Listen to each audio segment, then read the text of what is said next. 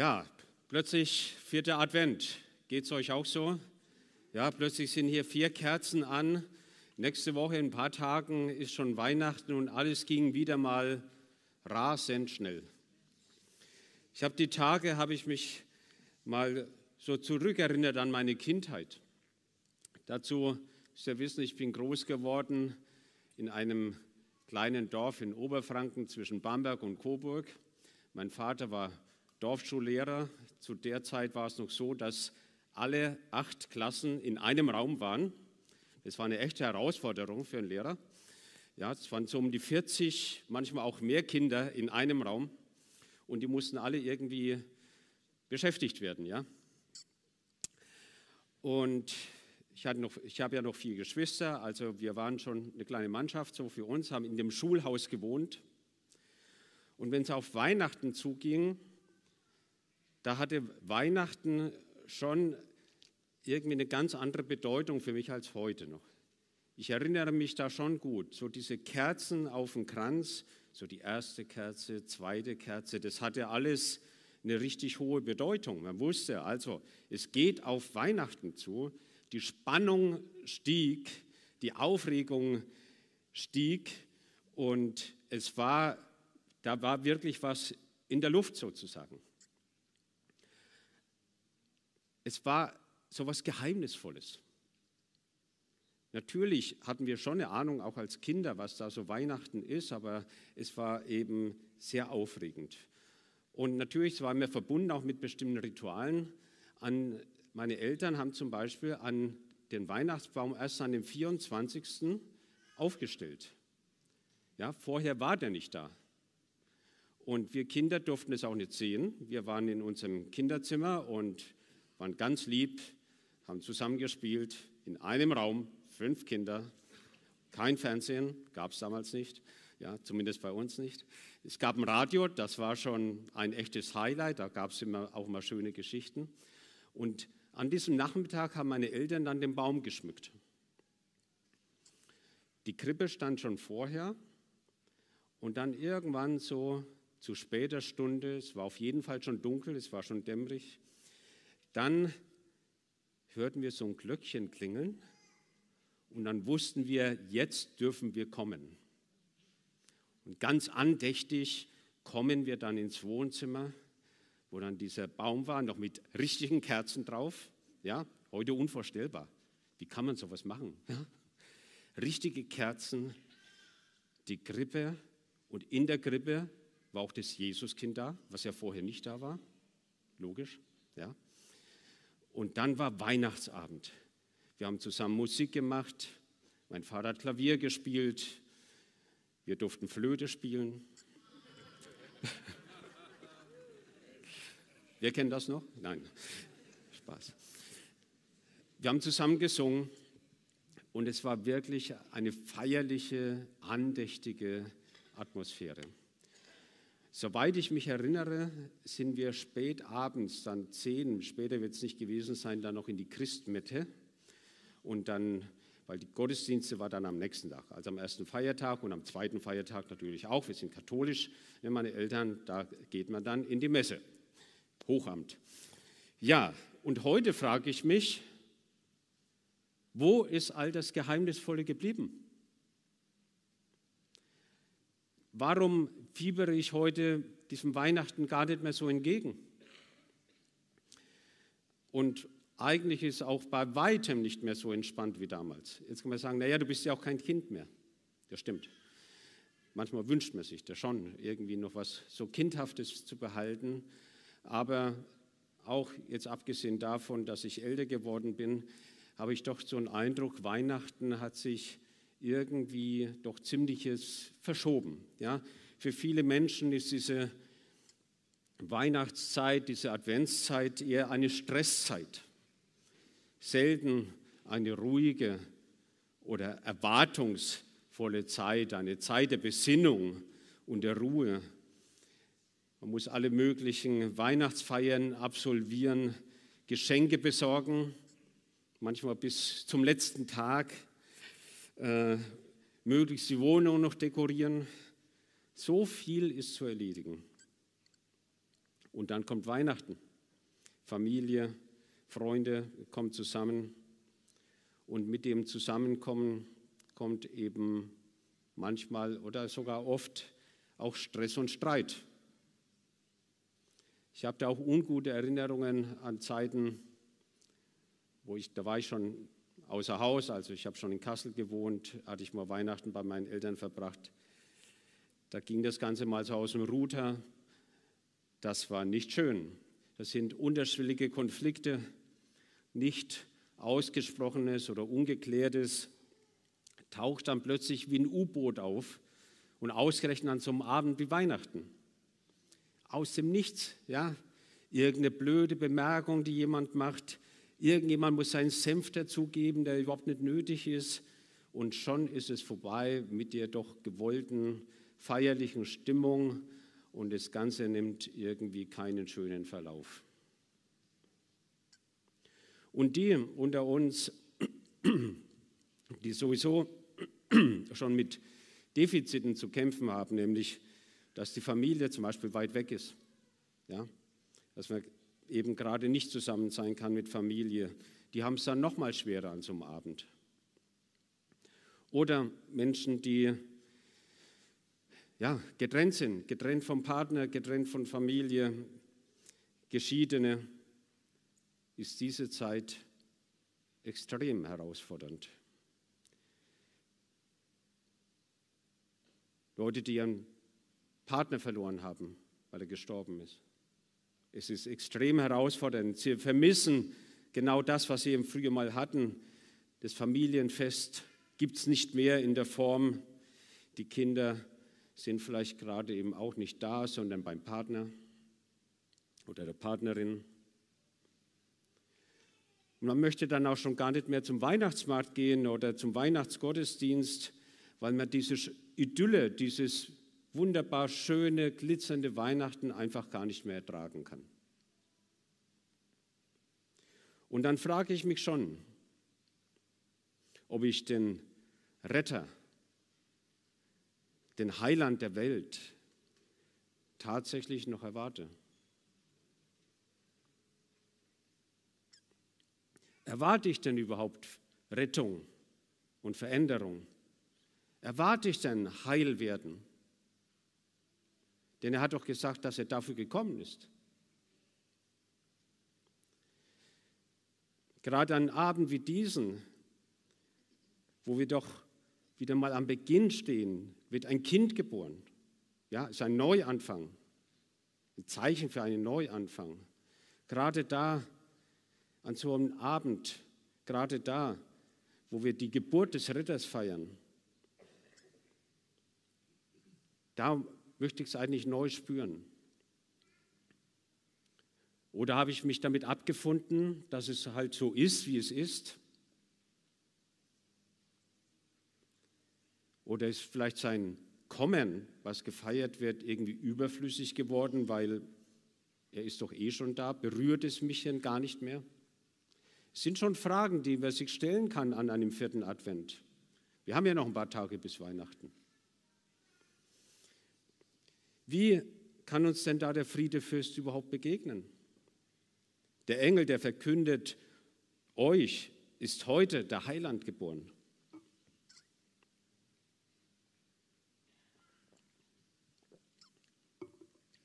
Er ist doch für uns geboren. In meine und deine Situation, in meine und deine Welt hinein. In unseren Schmerz, in diese Trauer, die wir immer mal verspüren, in Einsamkeit, in Familienstress hinein. Da ist er doch hineingeboren.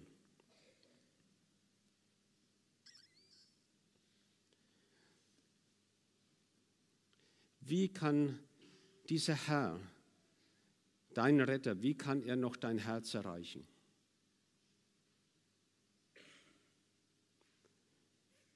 Oder ist dir alles gleichgültig geworden?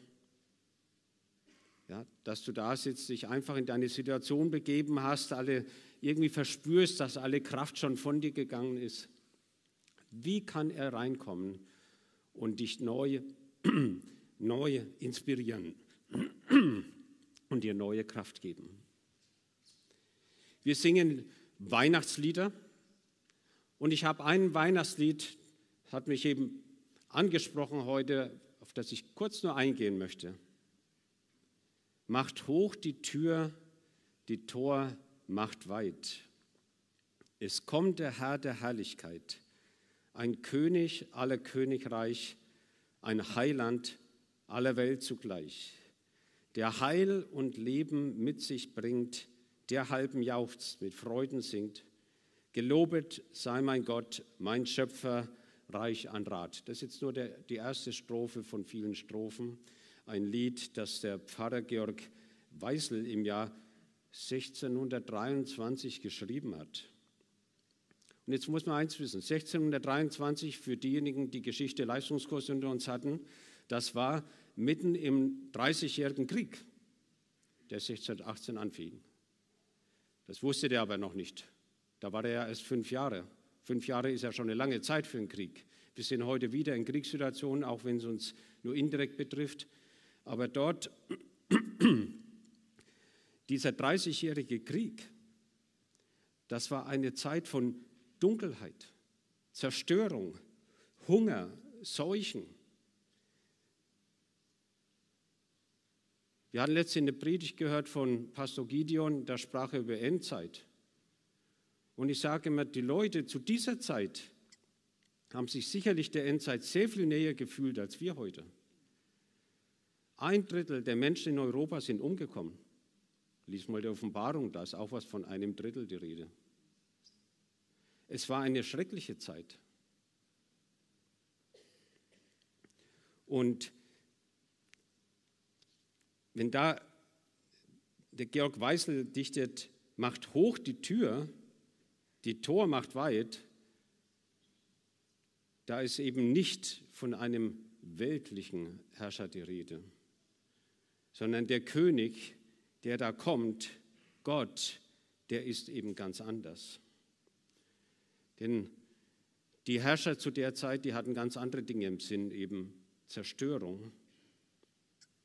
Aber der Herrscher, der hier beschrieben wird, der kommt nicht im königlichen Gewand mit Krone und Zepter und lässt seine Staatskarosse auffahren, auffahren und zeigt, was er dann alles in seinem Waffenarsenal hat. Nein, er kommt ganz anders. Er kommt in Heiligkeit, Sanftmütigkeit, Barmherzigkeit. Ein ganz anderer König. Er tut nicht alles, um selber mächtig dazustehen, sondern er tut alles, um dem Menschen zu helfen. Dieser König, er kommt als ein einfacher Mensch zu uns. Und sein Weg zu uns und mit uns, er fängt an als ein kleines, zerbrechliches, verletzliches Kind. Statt Tod, Feuer, Zerstörung zu bringen, will er heil machen. Er will lebendig machen. Und er will den Tod aus dieser Welt schaffen. Jahrhunderte vorher beschreibt Jesaja der wahrscheinlich als Priester so ungefähr 700 vor Christus im Tempel gedient hat, den kommenden König. In vielen Prophetien, die wir finden in dem Jesaja-Buch, gibt es eine Menge, Menge Details. Und ich nehme nur einen Teil mal raus. Es gibt sehr viele davon. Und er beschreibt diesen König im Jesaja 11, da steht es, was von Davids Königshaus noch übrig geblieben ist, gleicht einem abgehauenen Baumstumpf. Doch der wird zu neuem Leben erwachen. Ein junger Trieb sprießt aus seinen Wurzeln hervor. Und dann beschreibt er diesen jungen Trieb. Der Geist des Herrn wird auf ihm ruhen. Der Geist der Weisheit und der Einsicht, der Geist des Rates und der Kraft der Geist der Erkenntnis und der Ehrfurcht vor dem Herrn. Dieser Mann wird den Herrn von ganzem Herzen achten und ehren. Er richtet nicht nach dem Augenschein und fällt seine Urteile nicht nach dem Hörensagen. Dieser kommende König, er ist eben so ganz anders als die bisherigen Könige, auch die Könige, die Israel kannte bis zu diesem Zeitpunkt. Mit seinem Erscheinen geschieht etwas völlig Außergewöhnliches und noch nie Dagewesenes in der gesamten Geschichte der Menschheit. Die Welt erlebt eine Zeitenwende, eine wirkliche Zeitenwende. Das ist ja, glaube ich, das Wort des Jahres und ja, geht zurück auf den Beginn des Krieges in der Ukraine. Sicherlich ist es ein Einschnitt für die Geschichte Europas, gar keine Frage. Aber die wirkliche Zeitenwende, die hat stattgefunden, als dieser König auf diese Erde kam. Eine Zeitenwende, die nachhaltig, unveränderbar diese ganze Welt in eine völlig andere Richtung bringt. Und es ist gewaltig und unfassbar. Und ich glaube immer wieder, wir haben es noch gar nicht erfasst, was es wirklich bedeutet. Natürlich sind wir verhaftet, auch in dem Natürlichen, in den Dingen, die wir sehen, in denen, ja, was wir jeden Tag erleben und was um uns herum passiert. Natürlich. So dass es uns manchmal schwer fällt, hineinzuschauen in das, was Gott eigentlich dort verspricht und das, was er in so vielen Texten, in so vielen Prophetien weitergibt. Deshalb müssen wir uns immer wieder aufmachen, das zu suchen. Es wird uns nicht einfach zufallen. Es wird nicht einfach, auch nicht am Sonntagmorgen irgendwie die in kleinen Häppchen Stück für Stück verabreicht. Ja, es ist gut, dass es eine Sonntagmorgenpredigt gibt, gar keine Frage, aber das reicht nicht. Es reicht nicht, um diesen König zu beschreiben, es reicht nicht, um diesen König deutlich zu machen. Weil letztendlich wird es nicht anders gehen, als dass du dich selber aufmachst, um diesen König zu suchen. Ich glaube, das ist der Grund, warum wir Jahr für Jahr immer wieder auch Advent und Weihnachten feiern. Wir feiern ja nicht den 2000 so und so vieltesten Geburtstag von Jesus, das ist ja albern, sondern wir feiern sein Ankommen, wir feiern sein Mit uns sein, Immanuel, ja, so ist sein Name, der Herr mit uns. All die Dinge, die wir haben, wie dieser Adventskranz und so weiter, sind ja nur Instrumente, kleine Instrumente, kleine Hilfsmittel, um uns dort wieder wach zu machen, um dorthin zu führen. Dass wir nicht verhaftet bleiben in den Routinen, in den Dingen, die uns gefangen nehmen und beschäftigen Tag für Tag, sondern die uns heraustreten lassen, um neu wach zu werden, neu eine Sehnsucht in uns wachsen zu lassen. Diese Sehnsucht, die muss, ich glaube, man muss sie nähren man muss sie wollen, man muss sie anstreben. Ja? Und sie wird mehr, wenn man sich darauf einlässt. Sehnsucht kommt nicht von alleine. Sehnsucht ist, wenn ich mein Herz, mein Sinnen, meine Gedanken auf etwas ausrichte. Wer sich zurückerinnert, also zumindest ich müsste mich jetzt zurückerinnern an viele, viele Jahre Jahrzehnte zurück, ja, wenn man so junge Frau mal so ins Auge gefasst hat und so eine Sehnsucht so beginnt, ja, was nährt die Sehnsucht? Dass ich immer wieder hinschaue, das nährt die Sehnsucht, oder? Indem ich anfange, vielleicht gedanklich auch mit zu beschäftigen, mir Bilder ausmale, wie es aussehen kann, wenn ich doch mit dieser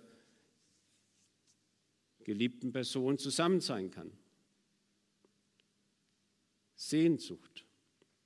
Diese Sehnsucht gilt es neu zu entfachen in uns, in unserem Herzen. Und ich glaube, der Heilige Geist will uns heute Morgen auch wieder neu herausfordern an dieser Stelle, dass wir da nicht so träge werden. Ja, und so das irgendwie so als auf Weihnachten als Routine nehmen oder eben uns davon abhalten lassen, weil vielleicht die schmerzhaften Berührungen zu schlimm sein könnten. Psalm 72 beschreibt der Psalmist den König so. Alle Könige werden vor ihm niederfallen und alle Völker ihm dienen. Er wird den Armen erretten, wenn er um Hilfe ruft. Er wird den Unterdrückten befreien, der keinen Helfer hat. Er hat Mitleid mit den Schwachen und Hilflosen und wird sie retten. Er wird sie aus Unterdrückung und Gewalt befreien, denn ihr Leben ist ihm kostbar. In der kirchlichen Tradition liegt ja Weihnachten ganz bewusst in einer dunklen Zeit. Es dauert noch, bis die Tage wieder hell werden. Vielleicht siehst du nur so ein kleines Licht, einen Hoffnungsschimmer. Alles ist noch dunkel, bedrückend und hoffnungslos. Aber gerade jetzt, heute, im Dunkeln, da will dir ja Gott begegnen. Gott wird Mensch. Ja, Gott wird Mensch. Er wird einer von uns. Und er hat doch das Licht angezündet in dir, in mir, damit wir im Dunkeln leuchten. Also wenn die stille Nacht bei dir zu Hause zu eskalieren droht und wenn sie eben gar nicht mehr so still ist, dann erinnere dich doch mal an das Licht und lass das Licht leuchten in dieser Dunkelheit, die sich da versucht breit zu machen. Sei du der Abgesandte des Friedensfürstens. Du gehörst doch in sein Reich. Du bist doch Botschafter an seiner Stadt. Der Friedefürst, der mit Sanftmut und Barmherzigkeit kommt. Lass dich nicht anstecken von der Dunkelheit, sondern erleuchte sie. Lass dich nicht anstecken von der Dunkelheit, erleuchte sie. Schau auf den Retter. Klein, unbedeutend, verletzlich ist er in diese kalte, abweisende Welt gekommen. Und er hat sich nicht abgewendet vom Menschen, sondern er hat sich dem Menschen zugewandt, hat sie umarmt mit seiner Liebe. Es gibt eine wunderschöne Geschichte oder Parabel, muss man sagen, von dem dänischen Religionsphilosophen Sören Kierkegaard, 19. Jahrhundert. Und in dieser Parabel hat er das mal zum Ausdruck gebracht. Ich finde die so großartig, deshalb möchte ich sie heute Morgen mit euch teilen. Ein König verliebte sich in ein Mädchen aus ärmlichen Verhältnissen, ohne adeligen Stammbaum und ohne Bildung. Sie wohnte in einer armseligen Hütte und lebte als Bäuerin. Aber der König verliebte sich in diese Frau, wie es Könige eben manchmal tun. Und er konnte nicht aufhören, sie zu lieben. Aber dann machte sich im Herzen des Königs eine Sorge breit. Wie konnte er dieser Frau seine Liebe offenbaren? Wie konnte er die Kluft zwischen ihnen überbrücken? Seine Ratgeber sagten ihm natürlich, er solle ihr einfach befehlen, seine Frau zu werden denn er war ein Mann, der alle Macht dazu besaß. Jeder fürchtete seinen Zorn, alle Nachbarländer zitterten vor ihm, jeder am Hof warf sich vor, dem, vor der Stimme des Königs nieder. Die Frau wäre ihm ewige Dankbarkeit schuldig gewesen. Er hätte ihr befehlen können, in seinen Palast zu kommen, aber Macht kann keine Liebe erzwingen.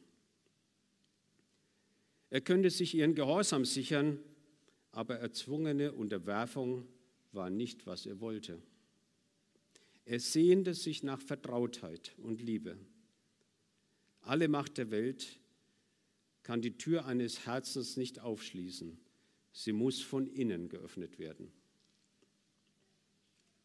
Der König wollte sein Herz keiner anderen Frau schenken und so wurde seine Liebe auch zu seinem Schmerz.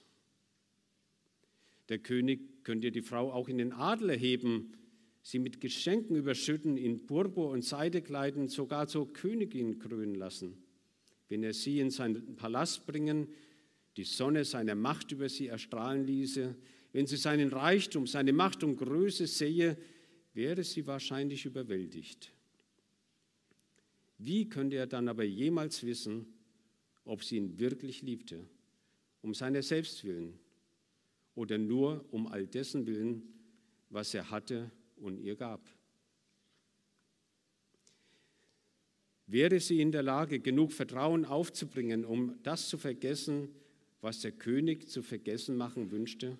nämlich dass er König war und sie ein armes Bauernmädchen? Es gab nur eine Alternative, wie er sein Ziel erreichen konnte. Der König verließ seinen Thron, setzte seine Krone ab, legte sein Zepter weg, zog seinen Purpurmantel aus. Er wurde selbst zum Bauern. Er nahm nicht nur die äußere Gestalt eines Bauern an, sondern sein ganzes Leben, sein Wesen, seine Last. Damit ging er natürlich ein großes Risiko ein. Würde das Mädchen ihn so haben wollen, als Bettler? Genau dieses Risiko ist Gott eingegangen. Er kam in sein Eigentum in Gestalt eines ärmlichen Menschen. Er lief Gefahr, verkannt zu werden, bis heute. Viele nehmen ihn nicht auf. Aber dieses Risiko ging er ein, weil er dich liebt. Und weil er eben nicht nur deine ergebene Anerkennung sucht, sondern deine Liebe. Ja, ich finde, diese Parabel macht es so deutlich. Es fällt uns so leicht, diesen König als Herrn und Herrscher zu erkennen. Aber seine Liebe wirklich so zu nehmen, ist manchmal doch so schwer. Gott wird einer von uns. Er ist es, der Menschen bewegt, der unsere Herzen bewegt, der Menschen ändert, der Menschen zueinander bringt, nicht nur an Weihnachten, sondern natürlich darüber hinaus. Und das wünsche ich uns allen für diese Feiertage, dass auch er zu uns kommen kann, neu zu uns kommen kann, nicht nur als Herr und Retter, sondern der König, der nahe ist, der unser Herz berührt, der unser Herz bewegt. Wir neu bereit sind, ihn einzuladen, dass er Teil meines und deines Lebens ist, als bester Freund, als der, der uns liebt und wir diese Liebe nehmen. Komm O mein Heiland Jesu Christ, meines Herzens Tür dir offen ist. Auch so ein Klassiker. Wir singen es gerne. In Zeiten wie diesen, in einem Gottesdienst, wo man mal still ist, mal zuhört, dürfen wir nochmal reflektieren, mal hinhören. Bin ich wirklich bereit, mein Herz aufzumachen? Und ich meine damit uns alle. Nicht nur die, die sagen, das ist mir alles ein bisschen zu spooky, Weihnachten, das ist alles viel zu viel für mich, das überrollt mich, kann ich gar nichts mit anfangen. Es geht um den König. Vergiss all das andere. Ja, ich fange auch nicht im Oktober an, äh, Stollen zu kaufen und was es da alles gibt. Das wissen wir. Ja, das sind die Mechanismen, die nicht zum Reich Gottes gehören. Über die dürfen wir hinwegsehen und dürfen dorthin schauen, worum es wirklich geht. Es geht nicht ums Beschweren, was andere machen. Wir müssen an dieser Stelle auf uns selber schauen. Sind wir bereit, wieder neu diese Sehnsucht in uns wachsen zu lassen, wieder neu den Retter einzuladen, wieder neu die Gemeinschaft mit ihm zu suchen, wieder neu seine Liebe wirklich in Empfang zu nehmen und im nächsten Schritt diese Liebe zu leben. Es reicht nicht, dass es bei dir bleibt. Am Weihnachtsabend wird vermutlich jeder von uns herausgefordert zu sein. Und vielleicht am ersten und zweiten Weihnachtsfeiertag, wenn die Verwandtschaft kommt, die du so lange schon nicht mehr gesehen hast und wo vielleicht noch das eine oder andere ungeklärt ist oder was auch immer, spielt ja gar keine Rolle. Aber da, wo wir einander begegnen und wo wir doch gerne so schön in Harmonie zusammen sein möchten, sei du, sei du derjenige, der die Harmonie bringt, der der Garant dafür ist, der den Frieden hineinbringt in die Familie, in der Gruppe, dort, wo du bist. Sei du derjenige, egal was die anderen machen. Jesus hat genau das getan. Er ist in diese zerbrochene Welt gekommen mit seinem Shalom, mit diesem Frieden, der alles wiederherstellt, der uns heil macht. Lasst uns zusammen beten. Vater im Himmel, wir danken dir, dass du Jesus Christus gegeben hast, dass er gekommen ist als Mensch, ganz und gar Mensch in diese Welt hinein, um uns gleich zu sein und um uns Rettung, Heilung und Befreiung zu schenken. Wir danken dir für dein großartiges Erlösungswerk und ja, auch heute wollen wir unsere Herzen aufmachen und sagen, komm, Herr Jesus, komm.